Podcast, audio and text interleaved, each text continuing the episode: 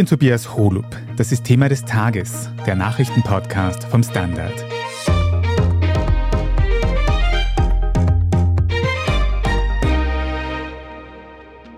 Erdölpumpen, meterhohe Tanktürme und Pipelines, soweit das Auge reicht. Erdölfelder wie jenes in El Sharara in Libyen bringen Energieunternehmen Billionen an Dollar ein.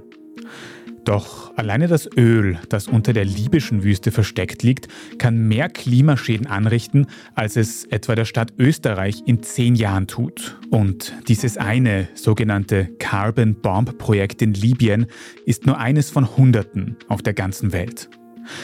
Wir schauen uns heute an, wie auch österreichische Unternehmen in diese fossile Industrie involviert sind, trotz immer lauterer Nachhaltigkeitsversprechen.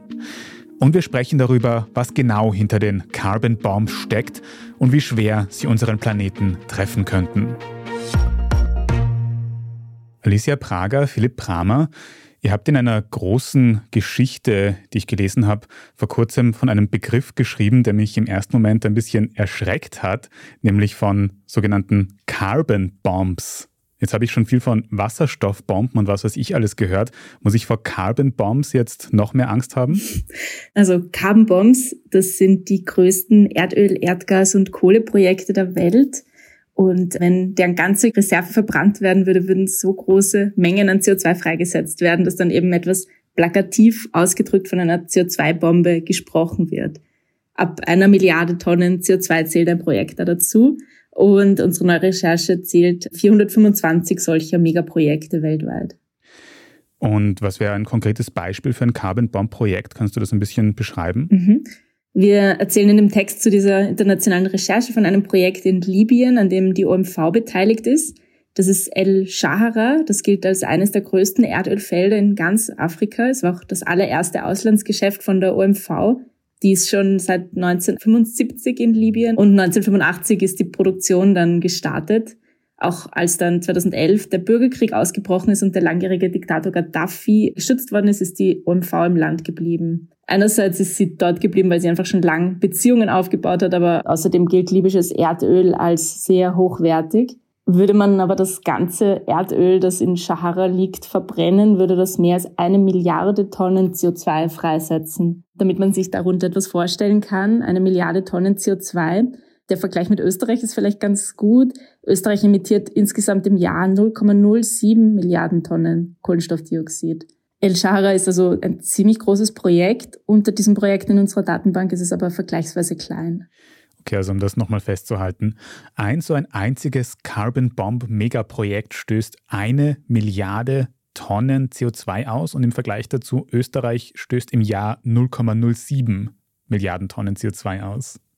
Wenn dieses eine Beispiel jetzt ein kleines war, wie schaut dann ein großes Beispiel aus? Also die größte Carbon Bomb liegt in Saudi-Arabien. Das überrascht ziemlich wenig, weil dort befindet sich das Ölfeld Gawa. Das gilt als das größte Ölvorkommen der Welt. Und laut der Carbon Bombs Recherche liegt hier so viel Öl und Gas, dass bei der Verbrennung 40 Milliarden Tonnen CO2 entstehen würden. Und Saudi-Arabien hat schon klargemacht, dass es all seine Ölvorkommen bis zum letzten Tropfen ausbeuten will. Auch in China und den USA gibt es viele Großprojekte. In China ist es vor allem Kohle, die gefördert wird, in den USA Erdgas. Viele von diesen Vorkommen in den USA lassen sich aber nur mit der umstrittenen Fracking-Methode fördern. Die ist eben sehr umstritten, weil der Wasserverbrauch sehr hoch ist, oft umweltschädliche Chemikalien verwendet werden und oft gelangt auch Erdgas bei der Förderung in die Atmosphäre. Und Erdgas besteht ja aus Methan und das ist ein 80 mal stärkeres Treibhausgas als CO2. Das heißt, diese flüchtigen Emissionen heizen die Erde zusätzlich an. In Europa gibt es eher wenig Carbon Bombs, aber wir konsumieren ja auch viel Öl und Gas aus anderen Regionen der Welt. Und bei einem Projekt, wie Alicia bereits erwähnt hat, ist ja immerhin auch die österreichische OMV beteiligt. Mhm, das ist mir vorher schon aufgefallen bei diesem Ölfeld in Libyen. Die österreichische OMV ein teilstaatliches Unternehmen. In welchem Ausmaß ist das an solchen Carbon Bombs beteiligt? Also direkt beteiligt ist die OMV im Norden El Shahara. Sie ist der Partner von der Förderung. Sie ist nicht mit Leuten in Libyen. Das macht man aufgrund der Sicherheitslage derzeit nicht. Aber die OMV wird eben, wie Philipp auch schon gesagt hat, in Zukunft wohl auch mehr Flüssigerdgas importieren, weil Alternativen zum russischen Erdgas gesucht werden. Dazu hat die OMV zum Beispiel im Sommer einen neuen Liefervertrag mit BP abgeschlossen. Ab 2026 wird der Konzern für zehn Jahre je bis zu einer Million Tonnen Flüssiggas über das LNG-Terminal in Rotterdam liefern. Und dort wird vermutlich eben auch LNG aus den USA landen. Circa 60 Prozent des Flüssigerdgases aus den USA kommt derzeit nach Europa. Könnt ihr vielleicht noch ganz kurz beschreiben, wie viel Geld in dieser ganzen Carbon Bomb Industrie steckt? Also macht die OMV zum Beispiel damit dann jetzt auch das große Geld? Ja, also die meisten haben wahrscheinlich mitbekommen, die OMV hat heute bekannt gegeben, dass sie einen deutlichen Rückgang in ihrem Nettoergebnis gehabt hat. Ein Grund dafür ist, dass die Energiepreise einfach im Vorjahr so groß waren, dass der OMV-Chef Stern jetzt von einer Normalisierung spricht. Also die Preise gehen sozusagen wieder zurück auf ein Niveau vor diesen extremen Spitzen, die wir im vergangenen Jahr gesehen haben. Dazu kommt, dass das Chemiegeschäft mit der Borealis derzeit schwächelt. In unserer Datenrecherche ging es jetzt vor allem um die Rolle der 60 weltweit größten Banken. Die haben seit Unterzeichnung des Pariser Klimaabkommens 1,8 Billionen Dollar an diese fossilen Großprojekte vergeben. Der höchste Kredit an fossile Unternehmen in den sieben Jahren die US-amerikanische JP Morgan vergeben. Im vergangenen Jahr ist das meiste Geld für Kohlenstoffbomben von der chinesischen ICBC Bank gekommen. Sie hat 15 Milliarden Dollar vergeben und mit etwas Abstand danach kommen dann die US-amerikanische Citi, die französische BNB Paribas. Genau, also die größten Banken der Welt haben den Ausbau fossiler Infrastruktur einfach mit sehr viel Geld weiterfinanziert. Und Alicia, ich erinnere mich, wir haben schon mal so eine ähnliche Folge gemacht, wo es darum gegangen ist, dass Banken Geld investieren in den fossilen Sektor, obwohl sie eigentlich sagen, dass sie sehr nachhaltig wären. Gibt es da jetzt auch so ein Beispiel oder gibt es vielleicht auch eine Bank, die auch in Österreich aktiv ist unter diesen GeldgeberInnen?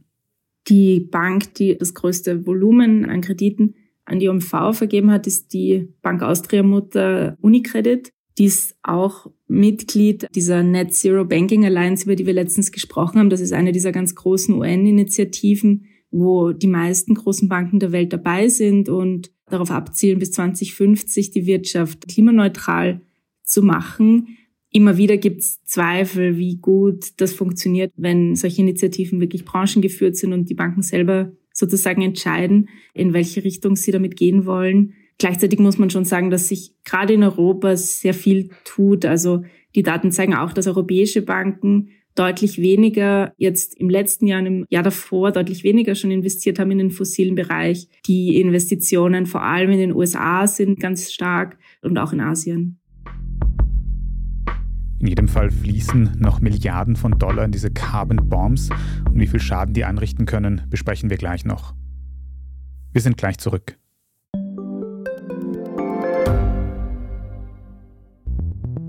Wie können wir die Erderhitzung stoppen? Wie verändert künstliche Intelligenz unser Leben? Und wann wird nachhaltiges Reisen endlich einfacher?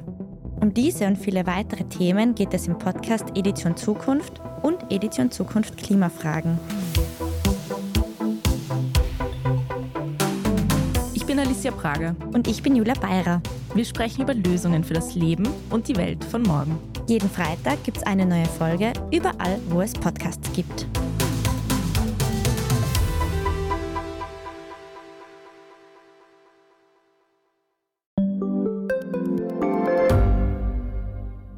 Standard-Podcasts gibt es ja wirklich schon zu jedem Thema. Also fast jedem. True Crime.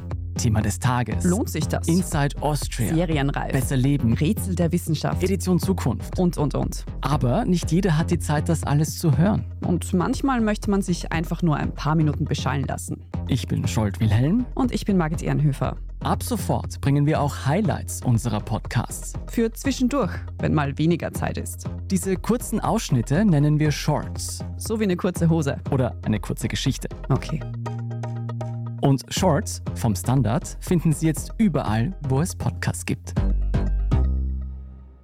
Alicia Philipp, wir haben es schon ein bisschen angesprochen, aber wenn jetzt alle diese sogenannten Carbon Bomb Projekte auf der ganzen Welt quasi umgesetzt werden würden, wenn dieses ganze Öl und Erdgas gefördert und verbrannt werden würde, wie viel CO2 würde das freisetzen? Kann man das irgendwie noch in Worte fassen?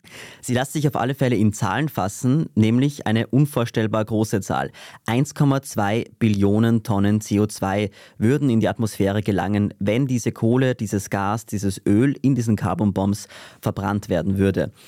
Davon entfallen zwei Drittel auf Projekte, die bereits laufen. Also selbst wenn keine neuen Kohle-, Öl- und Gasförderanlagen mehr gebaut werden würden, dann sind das immer noch sehr, sehr viele Treibhausgase und zwar so viele, die mit den Klimazielen nicht vereinbar sind.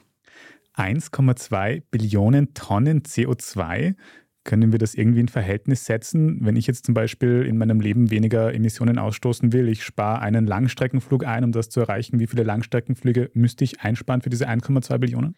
Ja, also 1,2 Billionen Tonnen CO2 sind ungefähr 1,2 Billionen One-Way-Flüge von Wien nach New York. Okay, das war jetzt wahrscheinlich nicht wirklich hilfreich, weil Billionen wahrscheinlich eine Zahl ist, die man sich sehr schwer vorstellen kann. Aber was man sagen kann, wenn man diese 1,2 Billionen Tonnen CO2 in die Atmosphäre entlässt, dann können wir uns das 1,5 Grad Ziel aufmalen und das 2 Grad Ziel eigentlich gleich noch dazu. Du sprichst schon diese Abkommen und Ziele an, wo sich viele Staaten auf der Welt ja eigentlich geeinigt haben, dass man über einen gewissen Grad Anstieg nicht hinausgehen will. Es gibt ja auch Rechnungen, wie viele Tonnen CO2 unser Planet überhaupt noch vertragen würde, bevor die Probleme durch den Klimawandel noch viel größer werden, oder? Kann man das in Zahlen fassen? Genau, da wird nämlich modelliert, wie sich das Weltklima verhält, wenn so oder eben so viel CO2 in der Atmosphäre ist. So kann man sich ausrechnen, wie viel CO2 wir eben noch emittieren dürfen, bis 1,5 Grad oder 2 Grad Erderwärmung erreicht sind. Das sind so symbolische Ziele, die einfach auf, vor allem in der weltweiten Klimapolitik so vereinbart wurden. Und eine neue Studie, die erst am Montag erschienen ist, sagt, dass das CO2-Budget erst gerade wieder geschrumpft ist, nämlich dass es nicht 500 Milliarden Tonnen beträgt, sondern nur 250 Milliarden Tonnen. Und wir erinnern uns, die Carbon Bombs, das wären 1,2 Billionen, also 1200 Milliarden Tonnen CO2, also mehr als das Vierfache vom 1,5 Grad Ziel. Und nicht einmal mit dem 2-Grad-Ziel, das wären nämlich 950 Milliarden Tonnen, nicht einmal das 2-Grad-Ziel wäre mit diesen Verbrennen der Carbon Bombs erreichbar. Und was man auch sagen muss, in dieser Carbon Bombs Recherche, da geht es ja nur um die größten Förderprojekte, aber es gibt ja noch unzählige kleine Projekte, wo auch CO2 und andere Treibhausgase entstehen, was in Summe aber auch noch sehr viele Emissionen sind, aber bei diesen Berechnungen gar nicht drinnen sind. Also da sieht man, wie viel Potenzial oder Hebelwirkung diese Projekte hätten, wenn es da vielleicht ein Umdenken geben würde. Erinnert uns bitte auch nochmal, was bedeutet es, wenn wir alle diese Ziele nicht erreichen? Ich glaube, wir haben beim Standard vor kurzem auch eine ganz große Recherche zum Thema Artensterben gehabt. Genau, also die 1,5 Grad gelten als die Grenze, wo die Auswirkungen der Erderhitzung gerade noch kontrollierbar sind. Und der Unterschied zu 2 Grad ist gravierend, auch wenn 0,5 Grad nicht nach viel klingen. Und da könnte man jetzt Stunden darüber reden, aber nur ein paar Beispiele, um gleich mal beim Artenschutz zu bleiben. Also schon bei 1,5 Grad Erwärmung würden rund 70 Prozent aller Korallenriffe verschwinden, bei 2 Grad aber so gut wie alle. Und da geht es nicht nur darum, dass man beim Tauchen was Schönes anschauen kann, sondern auch um Ernährungssicherheit, um Küstenschutz, um Artenvielfalt, wo einfach sehr viele andere Dinge noch dranhängen. Es gibt bei 2 Grad noch längere Trocken- und Hitzeperioden, was zur Wasserknappheit führt. Pflanzen werden anfälliger für Schädlinge, auch wieder ein Thema der Ernährungssicherheit. Invasive Arten können sich besser ausbreiten, wenn es wärmer ist. Gleichzeitig gibt es mehr Unwetter es wird einfach sehr viel schwieriger kontrollierbar. Und dazu kommt, dass es viele Kipppunkte gibt, die rund um zwei Grad aktiviert werden könnten, wo dann einfach weitere Erwärmung stattfindet, das Auftauen der Permafrostböden, Abschmelzen von Gletscher, Abkühlung von Meeresströmungen. Und jetzt kann man natürlich sagen, das 1,5 Grad Ziel ist sowieso nicht mehr erreichbar. Und das stimmt wahrscheinlich leider, aber selbst wenn das so ist, heißt es ja nicht, dass es jetzt egal ist, was wir tun, weil wir müssen später ziemlich sicher wieder CO2 aus der Atmosphäre entnehmen um das Klima zu stabilisieren. Und das ist natürlich viel aufwendiger, als eine Tonne CO2 einfach nicht zu emittieren. Und jedes Zehntel Grad, das wir uns auch sparen an Erwärmung, führt einfach zu einem besseren Leben für uns und vor allem für die Menschen, die in Zukunft leben werden. Du hast gerade schon die Gletscher angesprochen. Passend dazu haben wir heute erst auch einen Artikel auf der Standard.at gehabt darüber, dass den Pinguinen der Boden unter den Füßen wegschmilzt. Und für die Pinguine würde ich alles tun. Also noch ein Grund, die Klimaerwärmung zu stoppen. Aber jetzt nochmal im Ernst, was ich mich die ganze Zeit frage, wir haben doch aktuell eh so hohe Energiepreise für Öl und Gas zum Heizen. Jetzt wird das natürlich auch diese fossilen Energieträger attraktiver machen für diese ganzen Firmen. Aber wäre jetzt nicht auch ein guter Zeitpunkt, um im ganz großen Stil erneuerbare Energien irgendwie zu forcieren, Windräder zu bauen, Solaranlagen zu bauen und dadurch eben eh auch viel, extrem viel Geld zu verdienen durch diese hohen Energiepreise? Ja, das ist natürlich die große Frage. Einige Unternehmen tun das auch sehr viel stärker als die OMV. Gleichzeitig muss man aber auch einfach sagen, dass die Nachfrage nach fossilen Brennstoffen weltweit weiterhin enorm hoch ist. In diesem Jahr wird ein neuer Rekordwert in der Nutzung fossiler Brennstoffe erwartet, bei Erdöl, bei Erdgas, aber eben auch bei Kohle. Nämlich haben wir zwar in Europa einen deutlichen Rückgang im Kohlebereich, in Asien wächst aber sehr stark und gleicht diesen Rückgang in Europa wieder aus. Das zeigt irgendwie ganz gut, wie wichtig internationale Zugänge in der Klimapolitik wirklich sind. Auf jeden Fall sieht man, wie groß die wirtschaftlichen und finanziellen Interessen da im Hintergrund sind und leider wahrscheinlich noch länger sein werden. Die andere Ebene, die wir haben, ist die Politik, also die Ebene, wo sich ja eigentlich geeinigt worden ist, dass man die Emissionen senken will. Es ist in der EU auch ein Green Deal ausgerufen worden von der Kommission. Wird denn da genug dafür getan? Könnte die Politik nicht einfach sagen, solche Carbon Bomb Projekte, wie wir heute besprochen haben, sollten komplett verboten werden für den Klimaschutz? Also auf internationaler Ebene streitet man sogar noch, ob man sich überhaupt auf einen Ausstieg aus fossilen Brennstoffen einigen kann. Das wird auch eines der ganz großen Themen auf der Klimakonferenz in diesem Jahr in Dubai sein. Da ist die Frage, wie es mit der Zukunft von solchen fossilen Riesenprojekten weitergehen soll. In der EU ist man da schon ein bisschen weiter. Du hast auch den Green Deal angesprochen. Die EU-Kommission hat im Sommer 2021 ein großes Klimapaket vorgestellt, mit dem sie die Nachfrage nach fossilen Brennstoffen in ganz, ganz vielen Bereichen drücken will. Zum Beispiel mit diesem Verkaufsstopp für neue Autos mit Verbrennungsmotor oder dem Umstieg im Heizungsbereich. Das sind wir gerade in Europa bei einigen Punkten in der Umsetzung von diesen Gesetzen, die damals vorgeschlagen wurden. Bei anderen laufen die Verhandlungen noch, wie diese Gesetze dann genau ausschauen wollen. Vor kurzem hat die Regierung in Österreich dieses große Heizungspaket vorgeschlagen. Also mit verschiedenen Gesetzen versucht man eben den Verbrauch fossiler Brennstoffe nach unten zu drücken. Aber diese Carbon Bomb Projekte, wenn die eben weiter gefördert werden und sich der weltweite Markt dafür nicht tatsächlich verändert, die Finanzierung verändert, wenn es hier dann nicht genug Anreize gibt, auszusteigen, dann sind Klimaziele erstmal einfach eben nur Ziele. Bei diesen allergrößten fossilen Projekten liegt aber eben einfach ein großer Hebel, um den Markt zu verändern.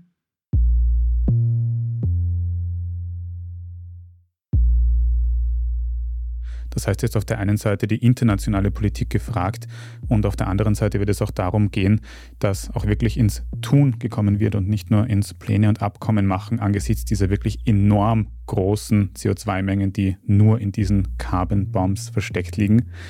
Danke, dass ihr mir heute einen Begriff erklärt habt, den ich bis heute noch überhaupt nicht gekannt habe. Alicia Prager und Philipp Bramer. Danke, Tobi, für die Einladung. Danke.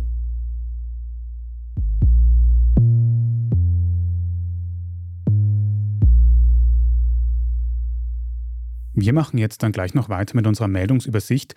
Wir reden unter anderem darüber, wie weit die Inflation in Österreich zurückgegangen ist und in welchen Bereichen sie trotzdem noch Probleme macht. Wenn Sie, liebe Zuhörerinnen und Zuhörer, die journalistische Arbeit, die wir beim Standard machen, unterstützen möchten, dann geht das zum Beispiel, indem Sie ein Standard-Abo abschließen. Es geht sowohl für die gedruckte Zeitung, für unsere Website, der Standard.at, oder wenn Sie Thema des Tages über Apple Podcasts hören, dann kann man dort ein Premium-Abo abschließen und Sie in Zukunft ohne Werbung hören und vor allem sehr unterstützen. Vielen Dank dafür. Wir sind gleich wieder da.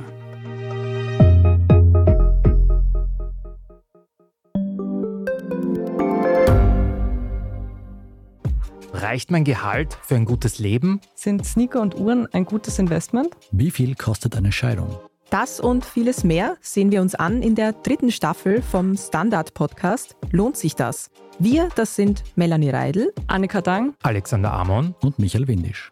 Wir sprechen mit ExpertInnen darüber, wie man sogar vom Weltuntergang profitieren kann. Und darüber, wie mich künstliche Intelligenz reich macht und warum Geld noch immer Männersache ist. Lohnt sich das? Der Standard-Podcast über Geld findet ihr jeden Dienstag auf allen gängigen Podcast-Plattformen.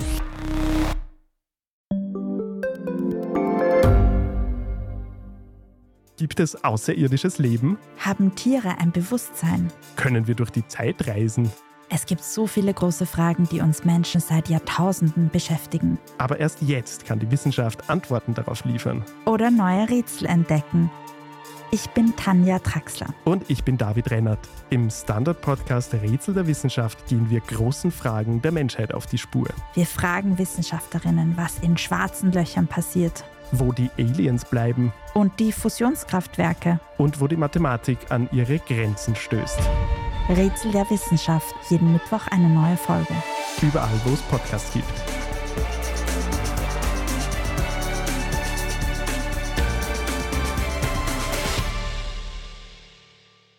Und hier ist, was Sie heute sonst noch wissen müssen. Erstens, die Teuerung in Österreich ist im Oktober auf rund 5% gesunken.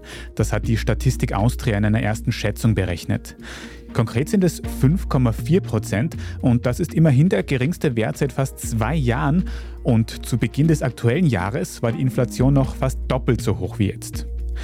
Es gibt einige Bereiche, die den StatistikerInnen besonders positiv aufgefallen sind.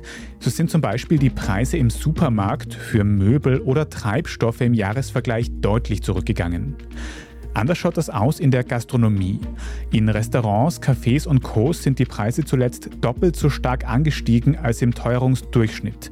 KritikerInnen orten da Preistreiberei durch die Wirtsleute. Der Gastronomieobmann in der Wirtschaftskammer sieht das freilich anders. Er sagt, die hohe Teuerung in der Gastro würde vor allem Großstädte und Tourismus-Hotspots abbilden, denn die würden ihre Speisen auch dann noch anbringen, wenn die Preise um einiges steigen. Anders wäre das aber am Land, denn dort würde es nicht viel Spielraum geben und auch Landgasthäuser würden unter den gestiegenen Energie- und Personalkosten leiden. In jedem Fall dürfte der Teuerungstrend in nächster Zeit weiter nach unten zeigen. Im Dezember rechnen ExpertInnen zwar noch mit einem leichten Ausschlag nach oben, weil dann die Strompreisbremse seit einem Jahr aktiv ist und dadurch nicht mehr in den Jahresvergleich einfließt, aber im kommenden Jahr sollte sich die Teuerung dann zwischen 5 und 3 Prozent einpendeln. Und zweitens, die Fußball-Weltmeisterschaft der Männer im Jahr 2034 wird in Saudi-Arabien stattfinden. Und der Weg zu dieser Entscheidung war ein kleiner Krimi. Als Hintergrund, Fußball-WMs werden traditionell abwechselnd auf den verschiedenen Kontinenten ausgetragen. Und was wir schon länger wussten, 2030 wird sowohl in Europa, Afrika als auch Südamerika gespielt. Für 2034 stand also nur noch Asien und Ozeanien zur Auswahl und der asiatische Fußballverband hat sich dann gleich hinter Saudi-Arabien gestellt, unter anderem auch, weil der Verbandschef Verbindungen zum dortigen Königshaus hat. Und knapp vor der Bewerbungsfrist, heute am 31. Oktober, hat jetzt auch die letzte Konkurrentin, nämlich Australien, das Handtuch geworfen. Also steht Saudi-Arabien für 2034 jetzt fest. Wenn es mehr Konkurrenz und eine große Abstimmung gegeben hätte, dann hätte es für den Weltfußballverband FIFA durchaus unangenehm werden können. Denn Saudi-Arabien steht unter anderem wegen Massenhinrichtungen, der Ermordung von Minderheiten und der Unterdrückung von Frauenrechten stark in der Kritik. Nach der WM in Katar 2022 wird also bald wieder ein Fußballbewerb in einem Land mit massiven Menschenrechtsproblemen stattfinden. Was für die WM in Saudi-Arabien spricht, das Land hat zuletzt enorme Geldmengen in die Fußballindustrie gesteckt und die Funktionäre der FIFA dürfte es damit überzeugt haben. Mehr zum Thema analysiert mein Podcast-Kollege Martin Schauhuber online auf der Standard.at und dort finden Sie auch alles weitere zum aktuellen Weltgeschehen. Jetzt habe ich noch einen Podcast-Tipp für Sie. Wie einfach oder schwierig ist es eigentlich, in Österreich ein Unternehmen zu gründen? Was muss ich beachten, um damit erfolgreich zu sein? Und wie komme ich an die nötige Finanzierung? All diese Fragen haben meine KollegInnen im Finanzpodcast Lohnt sich das gestellt, und zwar einen österreichischen Business Angel. Die Antworten hören Sie bei Lohnt sich das überall, wo es Podcasts gibt. Falls Sie dem Standard-Podcast-Team irgendetwas sagen möchten, dann schicken Sie gerne eine Mail an podcast.derstandard.at. Und wenn Ihnen diese Folge von Thema des Tages gefallen hat, dann abonnieren Sie uns am besten auf Ihrer liebsten Podcast-Plattform, egal ob Spotify, Apple Podcasts oder was auch sonst, dann verpassen Sie auch keine weitere Folge mehr. Bei der Gelegenheit freuen wir uns auch sehr über gute Bewertungen oder nette Kommentare. Dadurch können uns nämlich noch mehr Menschen in Zukunft finden. Vielen Dank dafür. Mein Name ist Tobias Holub und an dieser Folge hat außerdem meine Kollegin Antonia Raut mitgearbeitet. Wir wünschen Ihnen einen ruhigen Feiertag, wir wünschen Happy Halloween und wir hören uns dann beim nächsten Mal. Baba.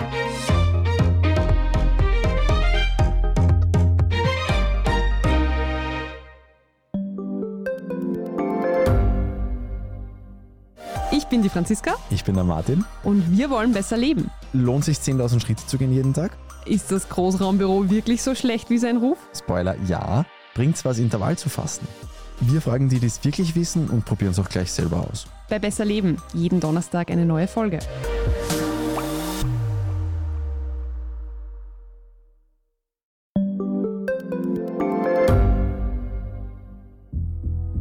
Was ich nicht nachvollziehen kann, ist, warum an jedem Unrecht immer ich schuld sein soll. Ein Korruptionsskandal jagt den anderen. Österreich hat in den letzten 30 Jahren viel über Klimaschutz gesprochen, aber zu wenig getan. Die Politik verschläft die Klimakrise. Die Behörden haben alles richtig gemacht. Fehler vergisst man, statt daraus zu lernen. So sind wir nicht. So ist Österreich einfach nicht. Aber wie ist Österreich dann? Das wollen wir bei Inside Austria herausfinden. Wir blicken auf die großen österreichischen Skandale. Von Ibiza bis Ischgl. Wir wollen wissen, wer dafür in der Politik die Verantwortung trägt. Und wir schauen genau hin, wo Österreich über seine Grenzen hinaus mitmischt. Vom Wirecard-Skandal bis zum Ukraine-Krieg. Das ist Inside Austria von Standard und Spiegel. Jeden Samstag eine neue Folge, überall, wo es Podcasts gibt.